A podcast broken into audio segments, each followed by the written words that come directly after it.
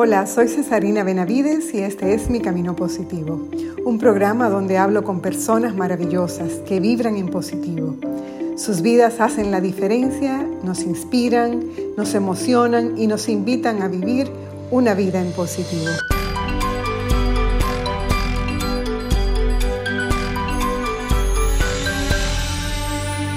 Cada uno de nosotros es único e irrepetible Nadie tiene nuestro ADN ni nuestra combinación de talentos, virtudes, habilidades y capacidades.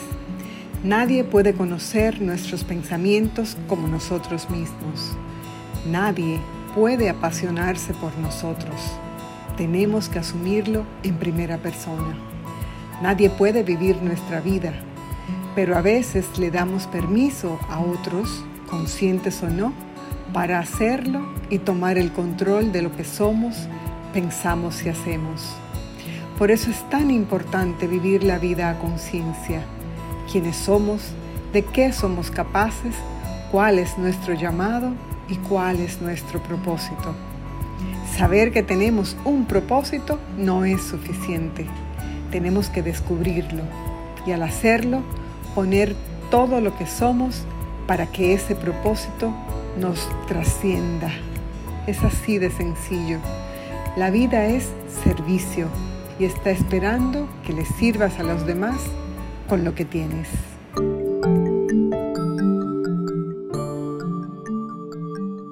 Decía Winston Churchill que coraje es lo que se necesita para levantarse y hablar y también lo que se necesita para sentarse y escuchar.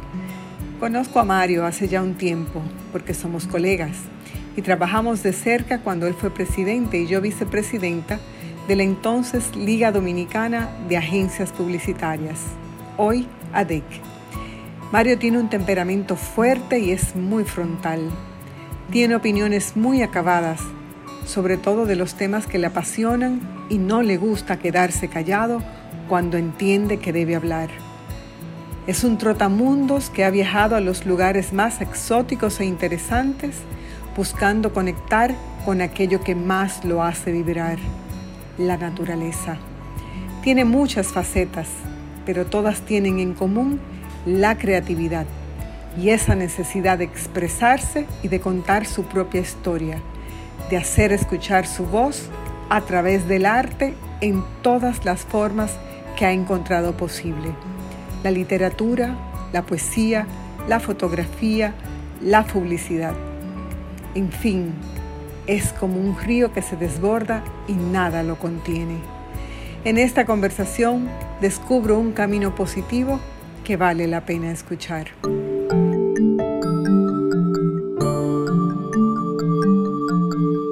Pues mira Mario Dávalos, tú eres un personaje tú sabes, ¿verdad? bueno, pues me siento muy, muy privilegiado por eso. Tú tienes, esta conversación para mí va a ser muy interesante, muy interesante. tú sabes que creo que te lo había dicho en, en, otro momento, pero te lo, te lo digo ahora. Siento una gran admiración por ti, Mario, por tu trabajo. Muchas gracias, de verdad, wow. Sí, sí, sí, tu trabajo, por, pero sobre todo también por tu autenticidad. Te lo agradezco muchísimo y, y te digo, yo creo que todo el mundo tiene una manera muy especial de ver la vida, pero lo que va pasando es que uno se va metiendo en la zona de la normalidad porque nosotros vivimos dentro de una serie de construcciones culturales que te van llevando ahí y tú dices, o sea, por eso yo siempre hablo mucho de cultura, porque cultura es lo que es eso, comportamientos que se pueden o que no se pueden. Hay cosas que no se pueden. Toda la sociedad yo la veo como, o sea, la palabra represión es una palabra fea, pero el de la definición de sociedad es represión. Es decir, hay cosas que no se pueden hacer para que podamos convivir juntos.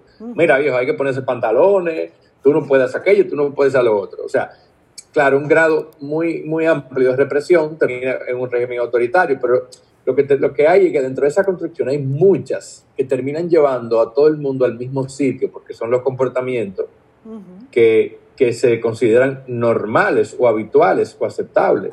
Entonces, habiendo dicho eso, lo que pasó fue que desde pequeño, muy pequeñito, yo siempre reté ese tipo de comportamiento. Y dice, ¿por qué? Porque, claro, cuando yo era pequeño eso era muy difícil para mis padres pero uno en el proceso va aprendiendo a hacerlo Eh, y llegó un momento que yo, muy jovencito, a los 14, 15 años, ya a mí no me importaba lo que la gente pensara de mí.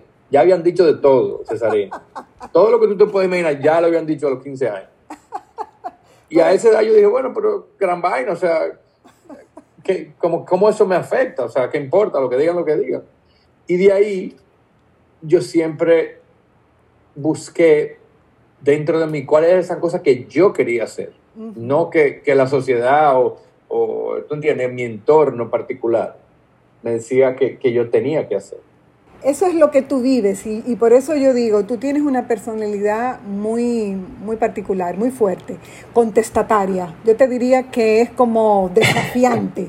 Sí, o sea, pero lo digo en el buen sentido, Mario. O sea, lo digo sí, porque, porque entiendo, te lo veo como un, una cualidad, no una debilidad.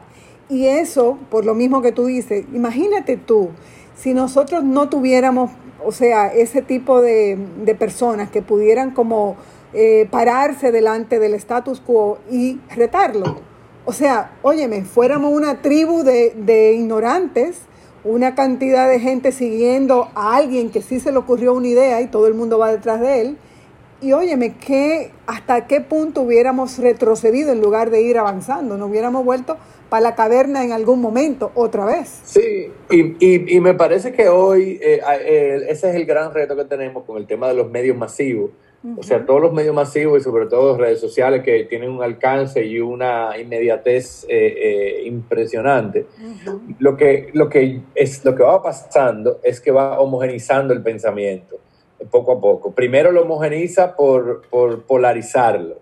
Digamos que si tú tienes N cantidad de variedades de gente, lo primero que va pasando, que es el fenómeno que estamos ahora, es donde se van agrupando hasta que se polarizan y, hay, hay, y quedan dos grandes grupos, o dos grandes grupos con cierta subgrupos, pero se van polarizando. Hoy estamos en ese momento. Pero eventualmente uno de esos grupos o, o se quiebran o uno termina siendo hegemónico sobre el otro.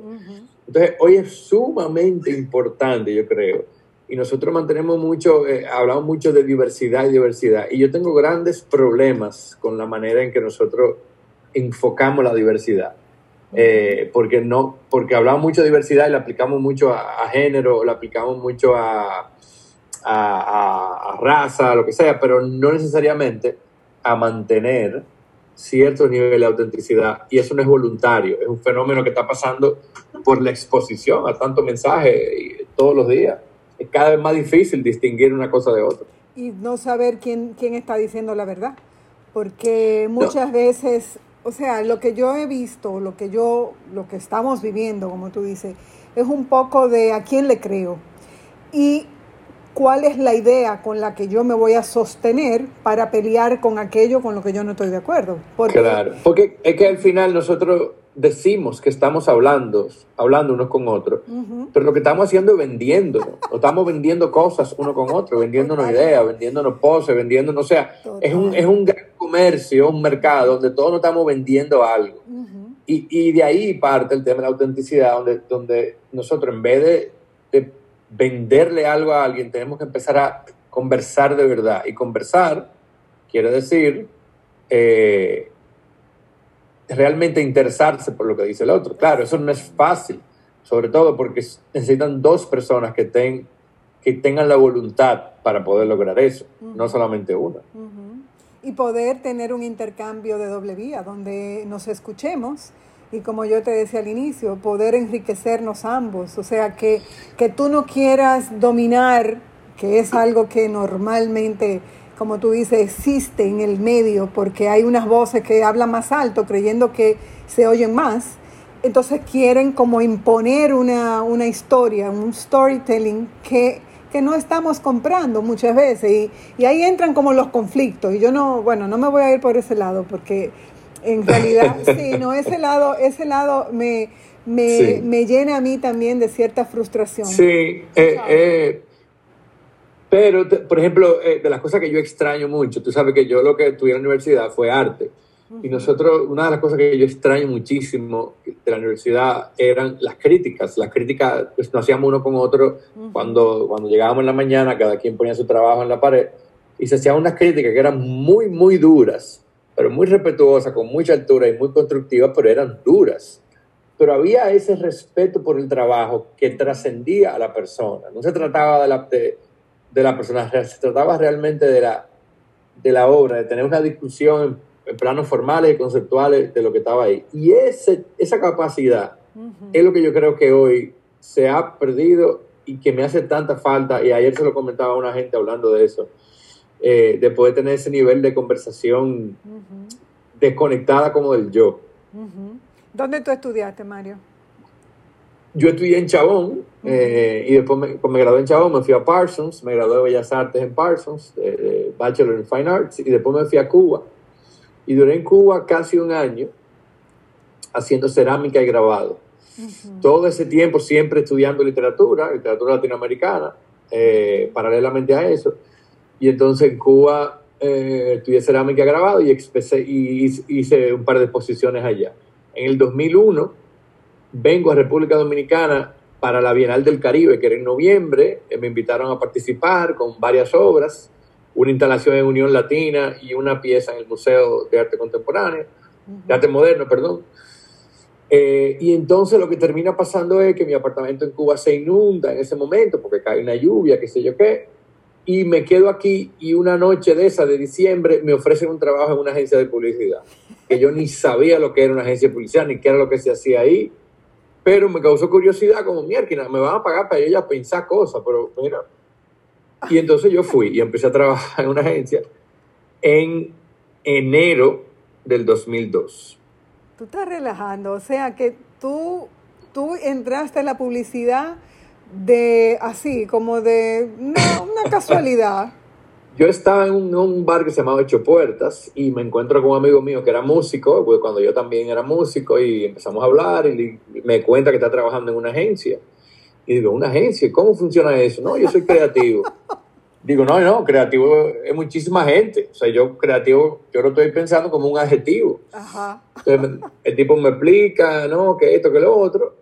Y yo le digo, ah, pero mira, a ver, yo puedo hacer eso también. Entonces el tipo me dice, bueno, pues mira, ese que está allí, ese habla con él. Y yo fui, fulano, mira, me presenté, yo soy fulano, que yo quiero, yo quiero trabajar de creativo también. y, me contrataron, me contrató de Filme Llevar, donde, donde Freddy Ginebra eh, y me contrató en enero del 2002. Así fue que yo empecé en esta carrera. Wow, o sea que tú llegaste con tu, o sea, con un equipaje basado, digamos, lleno de, de obras de arte, de mucha literatura, y te metiste en un mundo comercial, full comercial, y te convertiste entonces como en un, una especie de gurú. Pero déjame decirte que todo fue por curiosidad. La curiosidad, o sea, nunca, nunca hubo ambición. Yo nunca, nunca tuve ninguna ambición de nada, de, de voy a hacer dinero, voy a ser empresario, nada. Era como, déjame ver si podemos hacer tal cosa. Tus emprendimientos, vamos a ponerle ese nombre, han sido, o sea, están movidos por toda esta curiosidad que tú tienes. O sea, una personalidad que no puede estar quieto. Tú no puedes estar quieto, tú vives. No, yo no yo, no, yo no puedo estar quieto y, y, para colmo me topé en un momento, claro, yo, yo, una, otra de las accidentes que formaron mi personalidad es que yo estaba mucho tiempo de castigo cuando era niño, me tenían de castigo mucho. Entonces mi cuarto... Rosalina, Dios mío. Entonces mi cuarto era la biblioteca de mi casa. Ajá. Entonces yo estaba de castigo lleno de libros por todos lados, entonces bueno, pues nada, yo empezaba a leer. Entonces, en ese, en ese proceso siempre, le, siempre fui muy de lectura. En algún momento, no recuerdo cuándo, yo me topé con un libro que era sobre eh, los nuevos descubrimientos que habían hecho en ese momento sobre el tema del cerebro. Y decía, eh, el, este doctor que escribía, no me acuerdo el nombre, decía que el cerebro funciona, si tú no aprendes cosas nuevas, todo el tiempo el cerebro pierde su capacidad de aprender. Y a mí eso me dio un miedo terrible. Eso me dio un miedo terrible y yo me propuse aprender todo el tiempo de cualquier cosa, de cualquier cosa, para que mi cerebro nunca, nunca se, se nunca dejara de trampa. nunca perdiera esa capacidad, esa capacidad. Entonces yo todos los años, todavía hoy, eso hace 20 años de eso, 25, no sé, pero todos los días, hoy, todos los, los, años yo me propongo aprender tres cosas nuevas, que pueden ser cosas muy pendejas, como, ah, mira, voy a aprender a jugar ajedrez, o voy a aprender a bucear, o voy a aprender de, a cocinar, voy a aprender, ¿tú entiendes? A tocar piano, cualquier cosa, no importa. O sea que todo se ha ido como mezclando. Lo, haces, Mario. O sea, eh, cuando te propones eso, realmente lo cumples. Te llegas al final de año y dices, lo hice. Sí. Sí, sí. Yo soy extremadamente obsesivo. Yo soy una persona obsesiva para bien y para mal. o sea, si a mí me da con una cosa, yo le voy a dedicar 10, 12 horas a eso todos los días, hasta que yo, lo, yo le voy a dedicar. Y después me voy a cansar y voy a aprender otra cosa.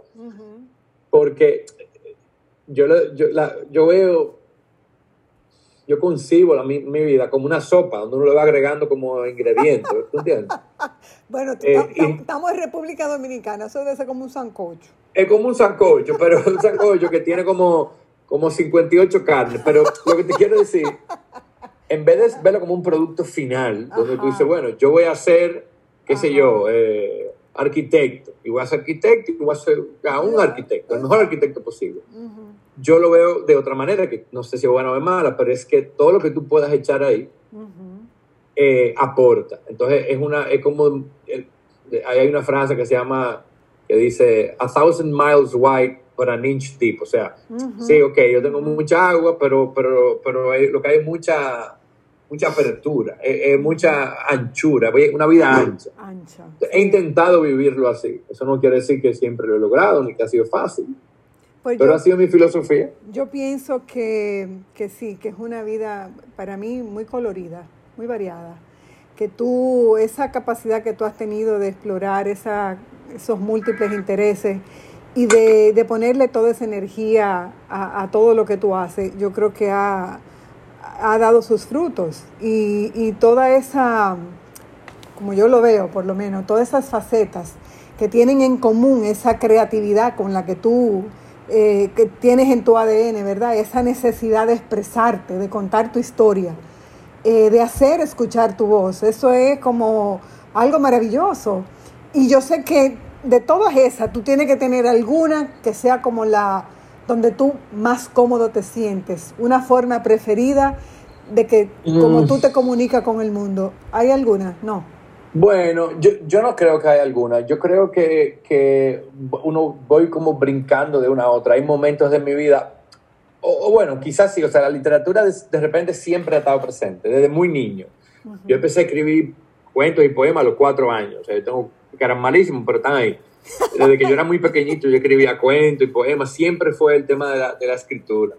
Eh, que si yo en la revista esa que había, el Listín 2000, siempre concursaba, gané una vez el primer premio, siempre, pero también el tema visual, yo es muy importante, de hecho yo escribo muy visual, entonces por eso la pintura, la fotografía eh, y, y, la literatura son, son para mí eh, más que lo que yo hago, eso, eso es lo que yo soy, esa es mi manera de yo existir.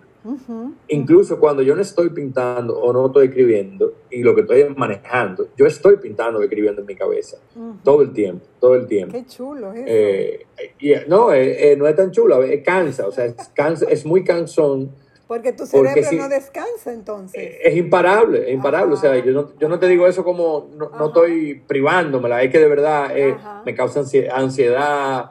Eh, porque yo siempre estoy, yo no descanso, duermo muy mal, porque siempre estoy maquinando, no sé, pensando en algo, creando una imagen o escribiendo una nota o lo que sea.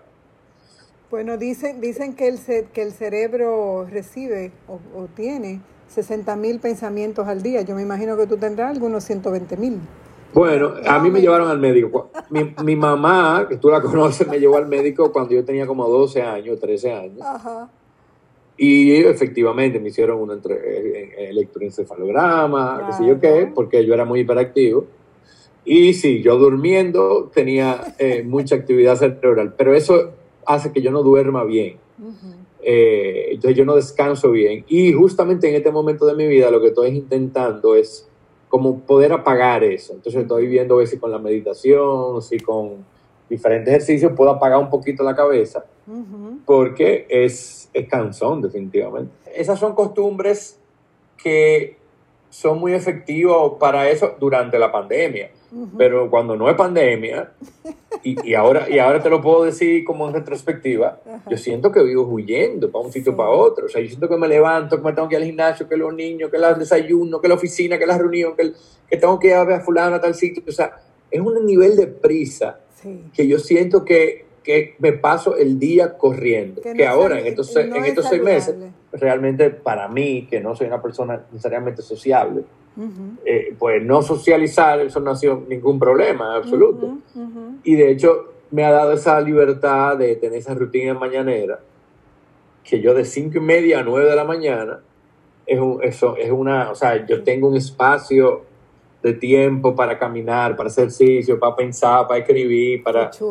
Y eso me ha ayudado mucho. Y es algo de lo que quisiera mantener una vez pase esto.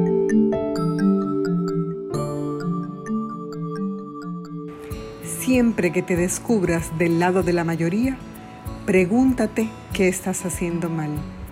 Mark Twain.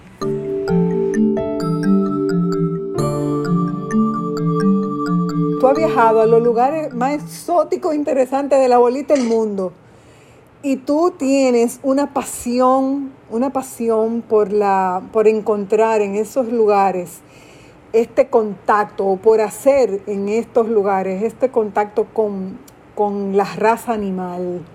¿Qué tú buscas en esos viajes, Mario? ¿Tú te buscas a ti mismo? ¿Tú buscas ese contacto? ¿Y cuál ha sido el viaje que más te ha impactado en tu vida?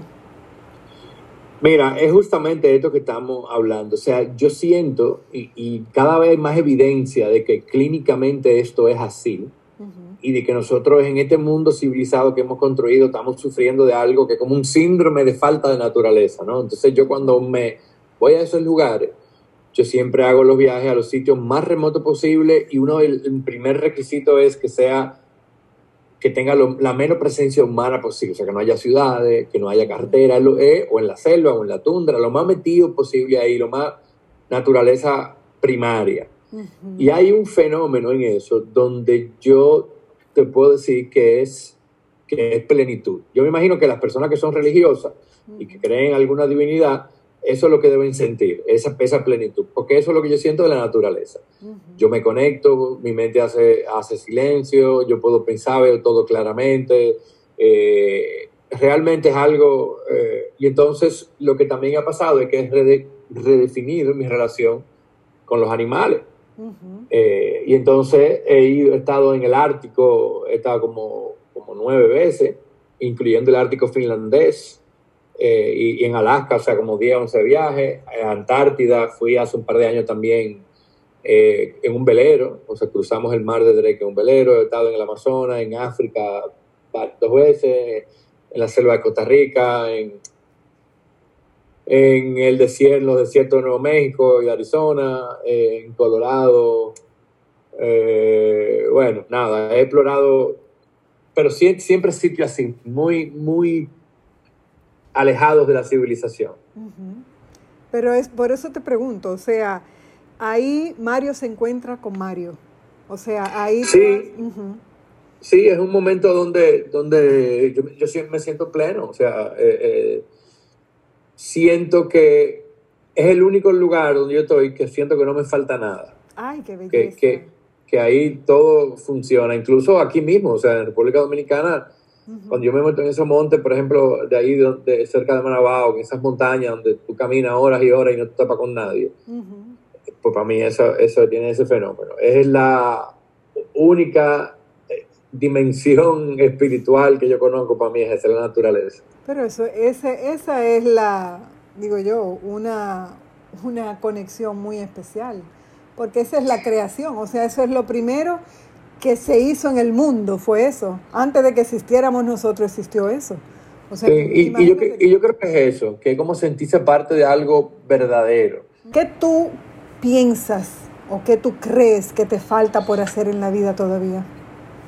Eh, bueno, mira, yo siempre estoy pensando en nuevos proyectos. Ahora estoy trabajando en dos libros eh, paralelamente. Un libro de poema en inglés, que sería la primera vez que me atrevo a publicar algo en inglés y tengo trabajando en eso mucho tiempo, casi dos años. Eh, definitivamente yo quisiera también en algún momento eh, involucrarme en un proyecto educativo, eh, tipo, tipo Chabón o algo parecido, es algo que me llama muchísimo la atención.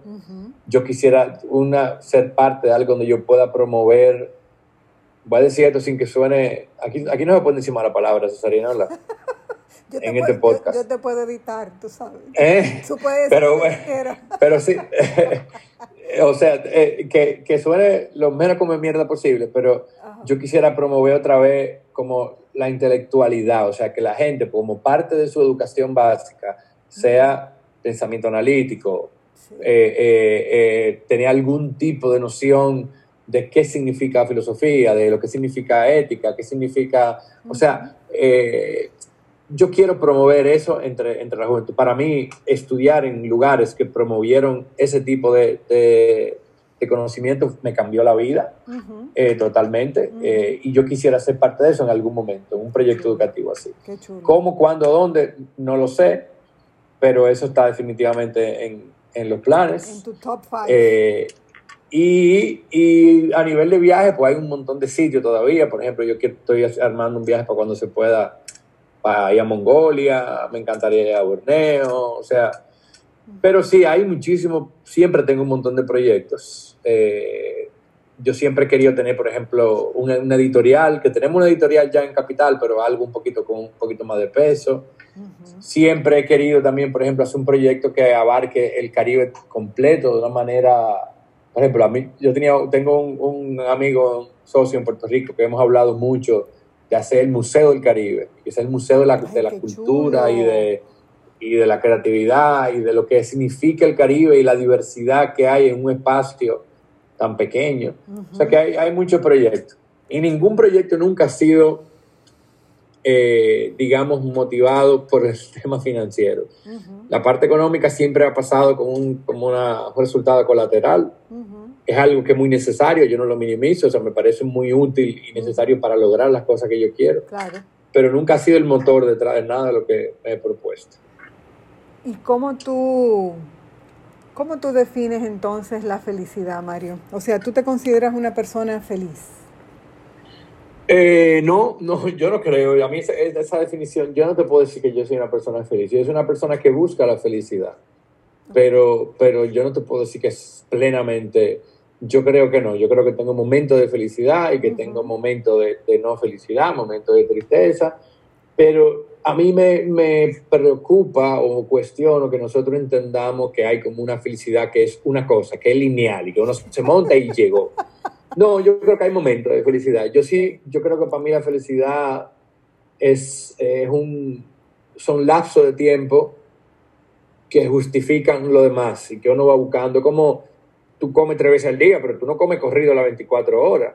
Si tú llevas eso a otra escala, digamos que es así. Tú tienes un almuerzo de felicidad en algún momento que pasa. Y después tú tienes otras cosas que haces. Eso me gusta. Y yo creo que...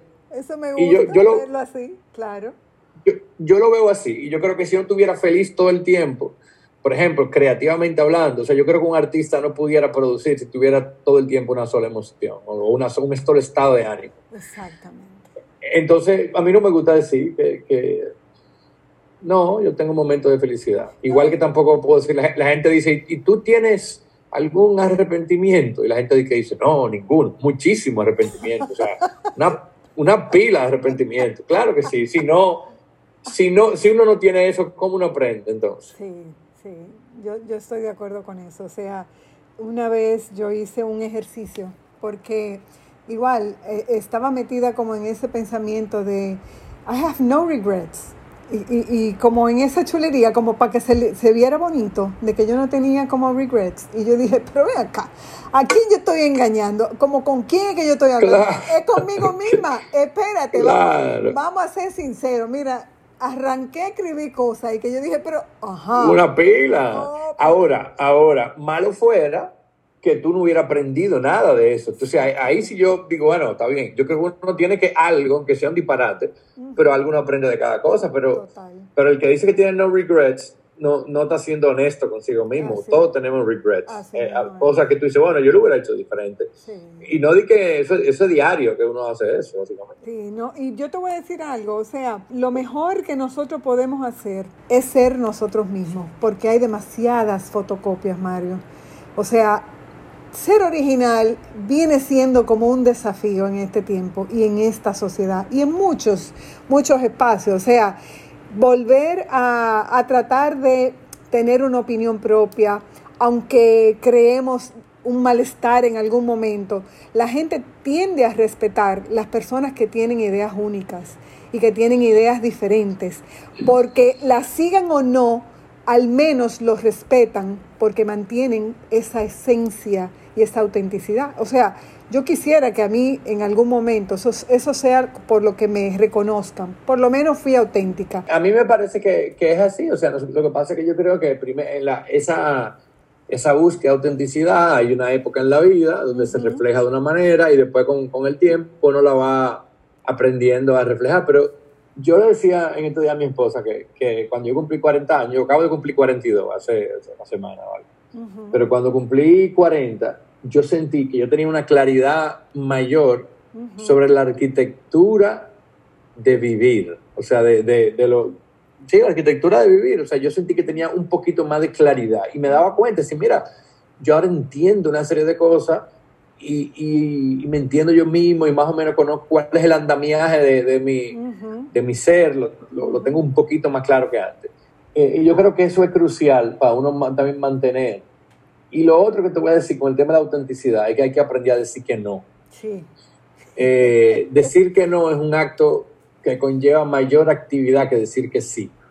Y nosotros también hemos glorificado el decir que sí, porque es positivo, como sí, mm. equivale a positivo y hay que ser positivo. Entonces, es, como una, es como una ecuación aritmética que no cuadra. Sí, no, Pero decir que no es decir, no, a mí eso no me interesa. O sea, es como es, es reducir el alcance y reduciendo tú lo que estás editando y simplificando y no, de alguna manera, eh, decir que si es un acto pasivo, es aceptar, eh, es dejarse imponer una serie de cosas.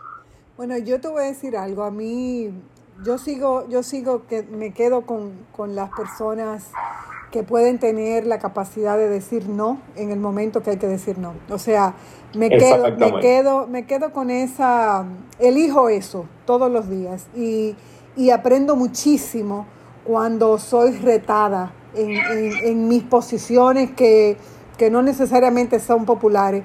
Me encanta, me encanta, y tú lo decías en, en algún momento al principio, o sea, el que nos reten a, a, a, tener que no, no explicar el por qué hacemos o decimos, sino simplemente el contar nuestra historia de una manera diferente puede de alguna forma eh, molestar a algunos, eh, crear algún, algún roce. Y esos roces no son negativos, esos roces son chulísimos porque me, me devuelven como esa energía de que estoy viva.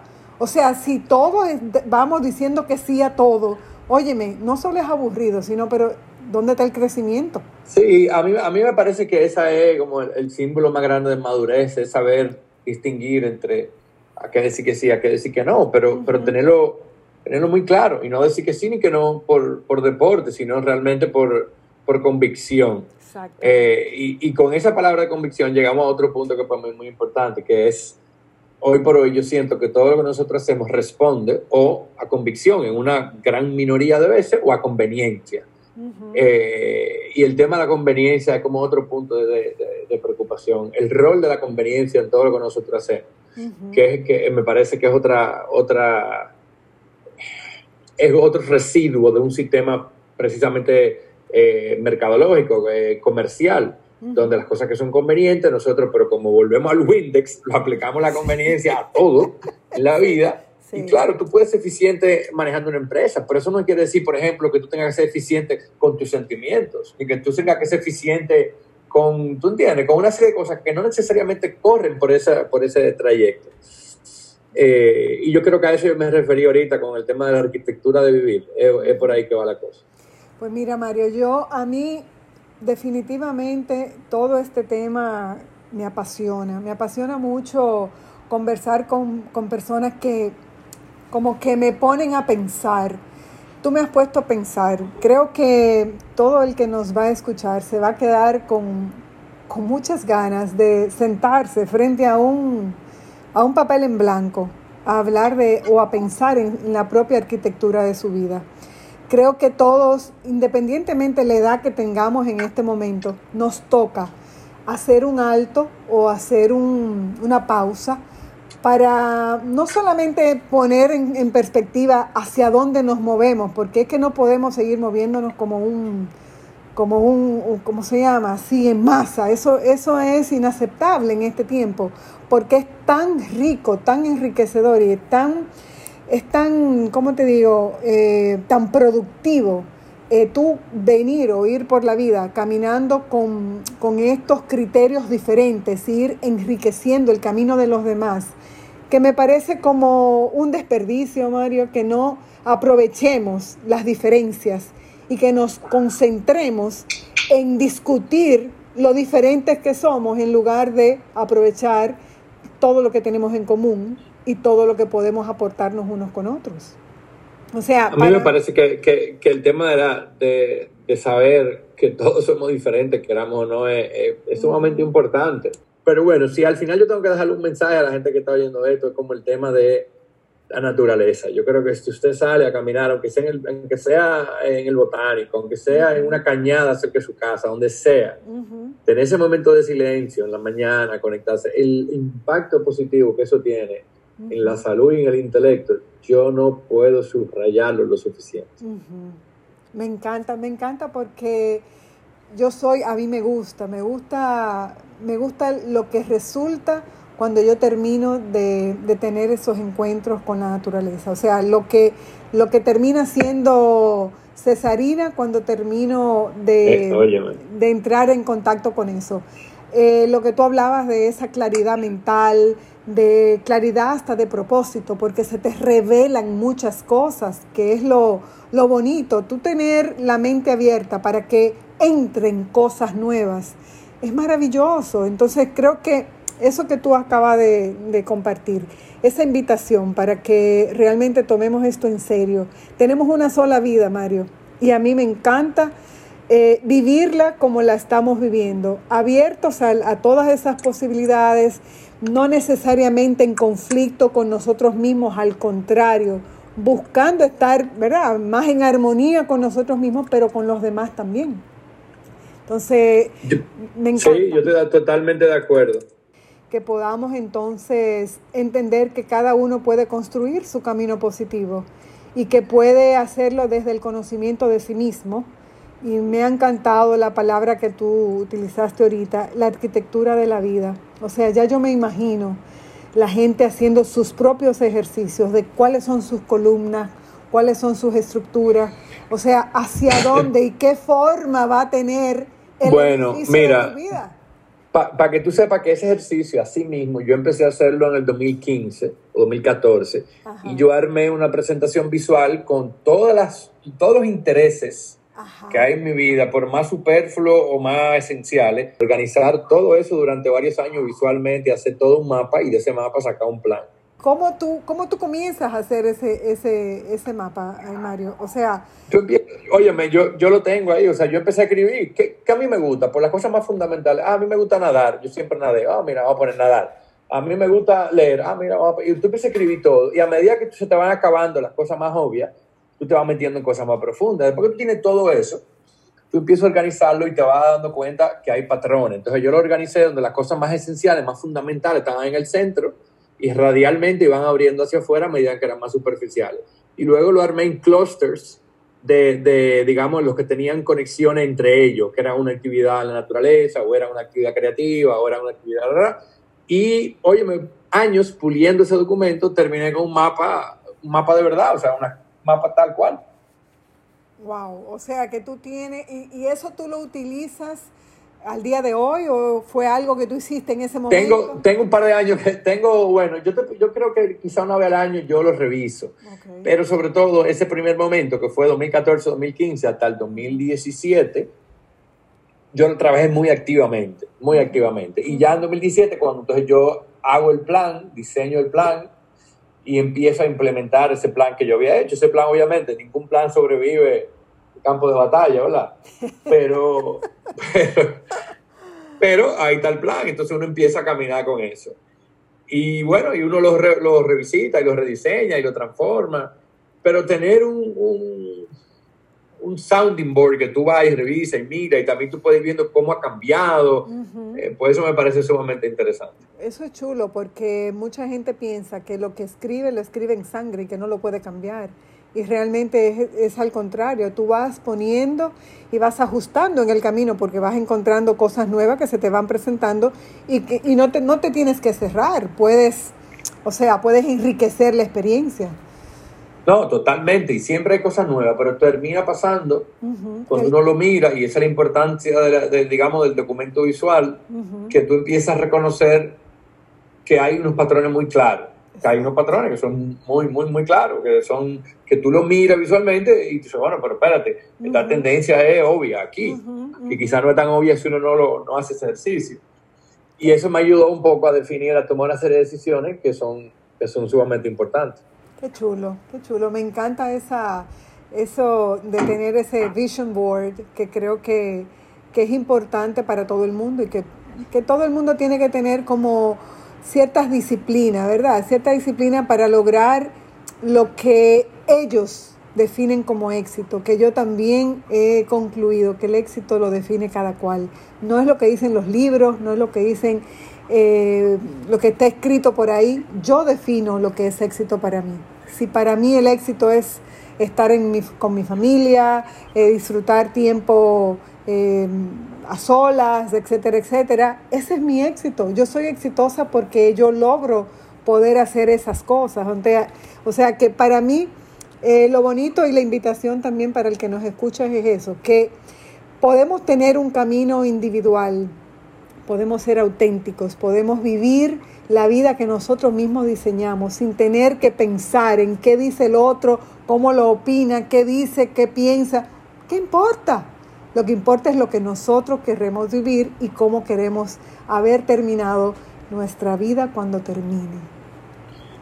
Totalmente, o sea, sí, 100%. Bueno, Mario, pues yo no te puedo explicar lo mucho que yo me he gozado esta conversación. igualmente, igualmente. sí, me la de verdad que mucho, sí. Fue muy chulo, me siento, siento que me quedo como con muchos aprendizajes. Muchísimas gracias por todo eso. Yo la verdad que la he pasado súper bien, me encantan estas conversaciones. Eh, y te agradezco muchísimo tu palabra y la invitación.